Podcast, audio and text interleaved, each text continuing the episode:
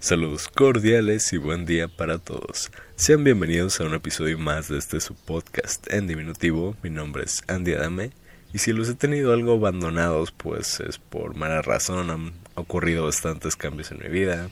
De entre los gratificantes pues que empecé a hacer stream en Facebook. Pueden buscarme como Andy Adame Zone. Estoy de vez en cuando me sigo preparando y tratando de alcanzar paso a paso mis sueños profesionales, como deberíamos hacer todos, ya sea en lo profesional o en lo personal. Y pues, como tal, algunos problemas personales, pero eso no importa demasiado. Pero el día de hoy vamos a rifarnos un viaje un poco distinto al que los tenía acostumbrados. Es algo complicado, se los digo de una vez, pero espero me sigan el viaje durante este ratito que voy a estar con ustedes trataré de simplificarlo lo más posible para que puedan seguirme, ¿vale? Empecemos por la parte de entretenimiento, que es como tal lo que dio origen a este canal y a este podcast. Hace algunos, muchos ayeres, surgió en Japón una saga llamada Shin Megami Tensei, la cual tuvo un derivado llamado Persona. En los videojuegos de Persona encarnamos a un estudiante de preparatoria que a la par de llevar una vida académica normal, tenía que afrontar situaciones sobrenaturales. Y hace poco se hizo muy famosa esta saga por el juego de Persona 5, que pues en verdad es un juego increíble, no lo voy a negar. Pero el día de hoy vamos a enfocarnos en su tercera entrega numerada, ya que tiene un trasfondo un tanto más interesante que observar. En Persona 3 somos un chico o una chica que lleva pues una vida normal en una ciudad, pero el origen de que lo llevó a dicha ciudad es que sus padres murieron, así que tuvo que acudir a quedarse en un dormitorio donde había a estudiantes con distintas situaciones similares a la suya. Solo que una noche, pues la ciudad es atacada por unas sombras que provocan en la gente una enfermedad llamada el síndrome de la apatía, el cual los hace perder las ganas de vivir, la motivación y los induce a cometer suicidio. El resto de la historia es el viaje del héroe común donde conocemos amigos, nos hacemos más fuertes y vencemos un jefe final. En la ilustración que les estoy mostrando en pantalla, para los que están escuchando, eh, directamente en el, en el podcast, en Spotify se los describo, son los tres personajes principales y la manifestación llamada Thanatos. Ahorita vamos a ver qué significado tiene. Y es, bueno, tendríamos que remontarnos a tres puntos como tal, que ahorita pues sería lo interesante en este tema. La hora oscura, que es cuando aparecían las sombras que les comentaba hace un momento que provocaban el síndrome de la apatía. Las personas, que son espíritus que utilizan los protagonistas para vencer a las sombras, como la manifestación que les digo Thanatos, y el libro en el que se basa el juego llamado El libro rojo de Carl Jung. Empecemos con el libro rojo, pues. Permítanme un momento. El autor del libro rojo, Carl Gustav Jung, fue un psicólogo y psiquiatra que pues en educación lo conocemos por los estilos de aprendizaje que propuso y en psicología lo conocen por haber sido alumno de nada más y nada menos que Sigmund Freud, hasta que se pelearon y pues valió madre. Pero en este libro el señor redacta que existe un inconsciente colectivo previo al individual para hacerlo más simple, imagínense que hay una dimensión donde todos los pensamientos de todos los seres humanos se juntan y antes de nacer nosotros guardamos en nuestro inconsciente cachitos de ese inconsciente colectivo y despierta en nosotros en ciertos momentos de nuestra vida. Así pues, en el juego de persona, los personas son manifestaciones de este inconsciente por ejemplo Thor, Odín, Bishamonten, dioses y héroes que fueron parte de nuestra cultura humana, o sea, seres conscientes y poderosos, y las sombras, por su parte, son las manifestaciones de ideas malas que ha tenido la gente a través de la historia. Por eso, lo que les comentaba, que en el juego aparece el síndrome de la apatía, ya que es producto de todos esos malos pensamientos. Ahora sí, después de tanto desmadre de comentar un libro y un videojuego, pues hay una teoría aclarando el inconsciente colectivo porque algunos van a estar recordándolo ya sea de sus carreras en psicología o en educación. Es algo pues bastante visto. Eh, um, oh, perdón ah sí la razón del por qué hacer este video y otro capítulo del podcast pues también tiene una tardanza y ah cabrón si fue más de un mes perdón sí, lo estuve bastante abandonados en este tiempo, pero pues, como les digo, sucedieron bastantes cosas. Las personas del juego y manifestaciones de la mente de Gustav Jung tienen una forma de hacerse presentes en nuestra realidad, así como se hace en el juego. Y aquí su fuente bastante inútil llamada Andy Adame se puso a investigar y resulta y resalta que unos monjes budistas dicen que meditando y entrando en un estado de vigilia, o sea, ni tan dormido ni tan despierto, como lo haría en su momento el autor del libro Carl Gustav Jung, pues es posible observar estas manifestaciones de la mente. Pero la manera de hacer lo que tenían estos budistas era a través de, ¿cómo llamarlo?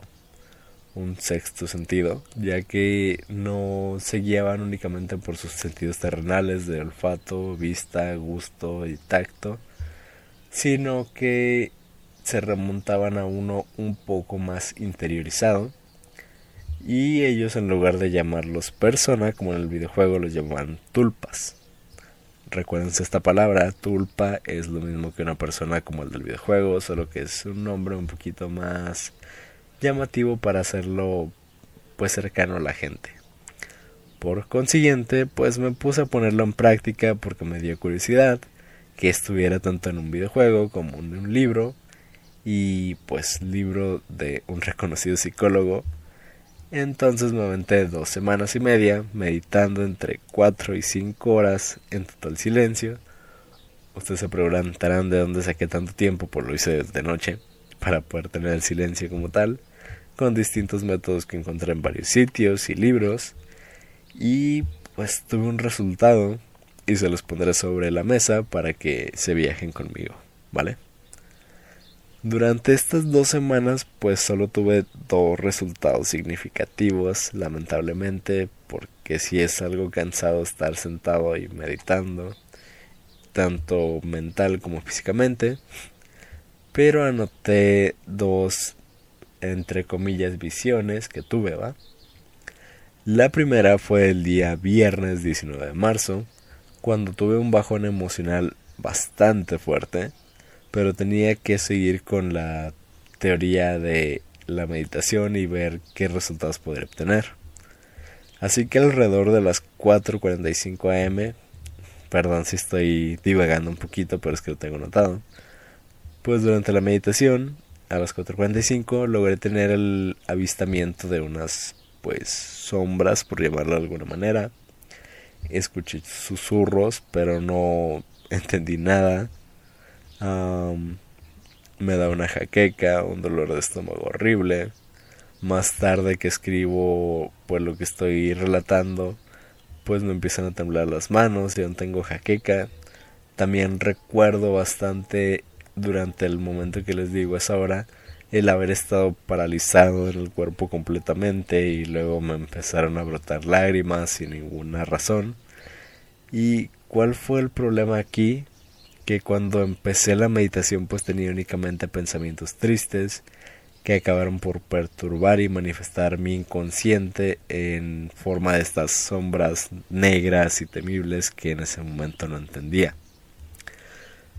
Posteriormente, el día 30 de marzo, tuve una conversación muy agradable con una amiga llamada Lupita, espero que esté escuchando esto, y con otra llamada Dulce que pronto les traeré aquí al podcast, ya verán el porqué pero fueron dos momentos emotivos para mí, una vieja amiga y una que me apoyará en un futuro. Entonces al meditar alrededor de las 3 am siento nuevamente una presencia, pero con sombras cálidas que no se parecían en nada a los del 19 de marzo. Pero, pues como les digo, es son mensajes que no pueden entender porque solo se pueden percibir susurros dentro de la propia mente. Obviamente no sé qué carajo querían decir estos susurros o qué sentido tenía, pero algo ha de tener, estoy bastante seguro. Luego de eso empiezo nuevamente a sentir que me caen lágrimas, pero en lugar de sentir esta pesadez, sentir dolor, me empiezo a sentir bastante bien y siento que la espalda se me empieza a enderezar un poco más. Y al día siguiente me siento bastante más a gusto y trato de describir pues las sombras que tuve presentes durante esa noche. Eh, pero a diferencia del 19 de abril, pues existe, pues, ¿cómo describirlo? Básicamente gente de color con vestimentas algo rudimentarias y sucias, pero bastante agradables. Gente que aclarando, pues no conocía. ¿A qué quiero llegar con este tema y esta pseudo investigación rara? Pues que el hecho de haber visto las sombras del 19 de marzo podrían explicar el por qué en ocasiones tenemos el terror del sueño o comúnmente conocido como que se nos sube el muerto. Son cosas que cargamos y pues nuestro inconsciente tiene que proyectarnos como eh, un mensaje de güey deja todos esos pensamientos malos atrás y sigue con tu vida inclusive para los que se han viajado con sustancias como el LSD y ven, perdón por nombrarlo, hombres sombra, no les deseo para nada esto, pues han tenido esta experiencia en una pues versión un poco más cercana porque están un poquito más conscientes que cuando estás en este estado de vigilia. Por otra parte, las manifestaciones agradables serían como el recuerdo de un antepasado que nos quieren dejar pues un mensaje para no replicar sus errores. Los sueños son tan profundos que a veces lo que vivimos día con día no basta para cubrir tanto tiempo estar en este sueño y es cuando sale nuestro inconsciente a recordarnos nuestras raíces de alguna manera. Esto pues sería ¿cómo explicarlo? Cuando tenemos algún sueño que no tiene explicación como tal, antes de nuestros sueños largos y de nuestro día. Y el mismo Carl Jung en su libro Libro Rojo los describe con distintos arquetipos y cada sueño que tengamos que sea de los que son reconfortantes como les digo y cada manifestación que tengamos de nuestro inconsciente va a estar dentro de unos arquetipos que tienen que ver con nuestra personalidad. Él lo describía y está muy presente en los videojuegos de persona con personajes del tarot y cada carta tiene pues un significado, cada carta describe un tipo de personalidad y espero describírselas una a una en un siguiente capítulo y con alguien que sí sepa un poquito más de tarot. Ya tengo en vista quién, pero siguiendo con el tema de los sueños, pues sí es bastante ¿Cómo explicarlo? Pues una actividad bastante triste.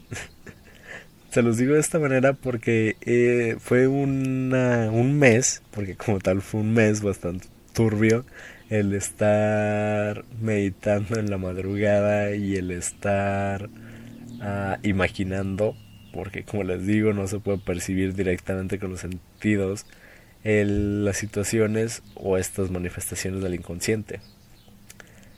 Y en el libro pues es un tanto más explícito que lo que yo podría relatarles durante este podcast. ¿Cuál sería el mensaje del capítulo de hoy? Mediten. En estos 30 días entendí que la meditación es una introspección bastante bonita y temible. Inclusive mi psicóloga me lo aplaudió luego de reñarme por hacerlo durante horas y sin comer, aclarando si van a meditar, coman algo antes porque el estómago les va a doler horriblemente.